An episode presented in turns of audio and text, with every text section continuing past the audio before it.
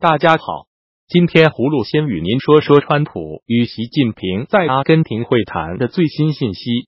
十二月一日，川普与习近平在二十国集团 G 二零阿根廷峰会结束后举行会谈。川普同意暂缓将总值两千亿美元的大陆产品关税调升到百分之二十五，大陆则同意购买大量美国产品，以缩小贸易逆差。但如果在接下来九十天内双方无法就贸易问题达成共识，美国仍将调升关税。川普表示，这是场令人惊艳且富有成效的会议，对美国和中国都有无限可能性，而他非常荣幸与习近平合作。北京清华卡内基全球政策中心主任韩磊说：“川习会的结果并不是突破，我宁说是为了避免谈判破局。”这个结果不是最差，但困难的工作还在前头。白宫指出，川普和习近平同意双方立刻就关于强迫技术转移、智慧财产权保护、非关税壁垒、网络骇客入侵及窃密、服务业及农业相关议题的结构性改变展开谈判。彭博社星期天发表评论表示，由于美中贸易分歧巨大，目前。两国同意利用九十天时间完成协商，不太可能达成。其中一个明显的迹象就是，这次的特席会后并没有发表联合声明，而是在会后两位领导人各自发表看法。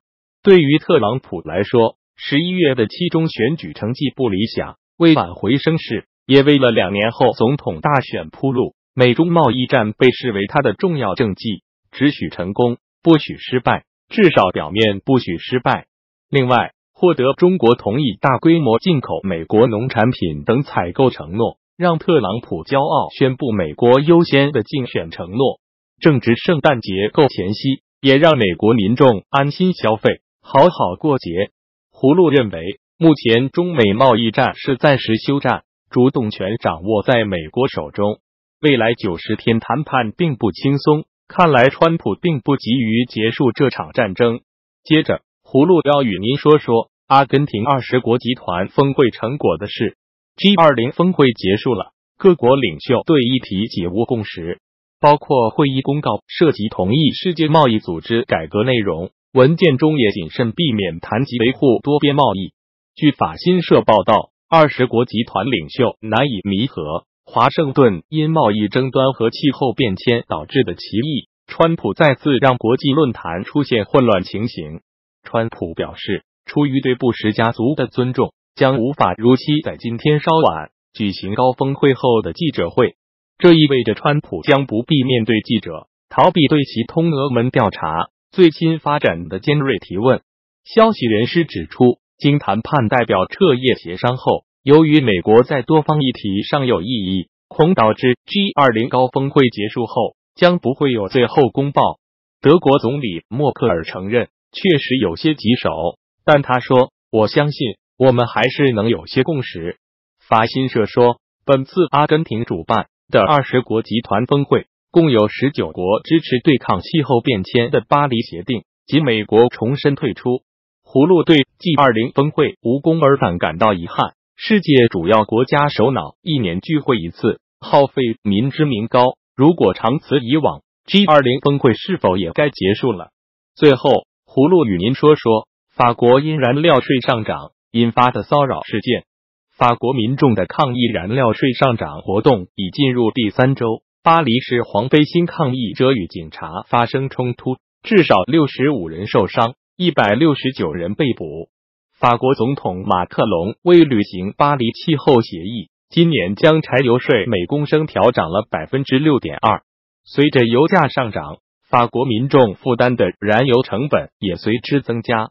法国交通部长伯恩表示，目前柴油税以每公升上涨了七欧分，近八美分；汽油税则每公升上涨四欧分，未来几年还将继续攀升。法国民众十一月十七日展开黄背心抗议活动，当天有逾二十八万法国人参与，其中六百多人受伤，两人死亡。十一月二十四日，逾十万法国民众走上街头。巴黎市当天有约八千人走上街头，其中至少五千名抗议者涌入香榭丽舍大街，沿路高档商家被迫关门。黄色背心已成为抗议民众的制服，这是法国规定驾驶人应放在车内的背心。十二月一日，黄色背心抗议者三度在巴黎市以及其他城镇走上街头。在巴黎市八区香榭丽舍大街附近的凯旋门周围，法国警方与抗议者发生激烈冲突，警方使用催泪瓦斯、震爆弹、手榴弹和水枪，试图驱散抗议民众。香榭丽舍大街的商家再度被迫关门。葫芦希望法国民众保持理智，避免暴力事件升级，应通过议员反映民众呼声，控制政府的增税行为。葫芦也感叹法国税收制度的公开性，中国人至今也不知道燃料税是多少。好了，今天葫芦就与您聊到这里，明天再见。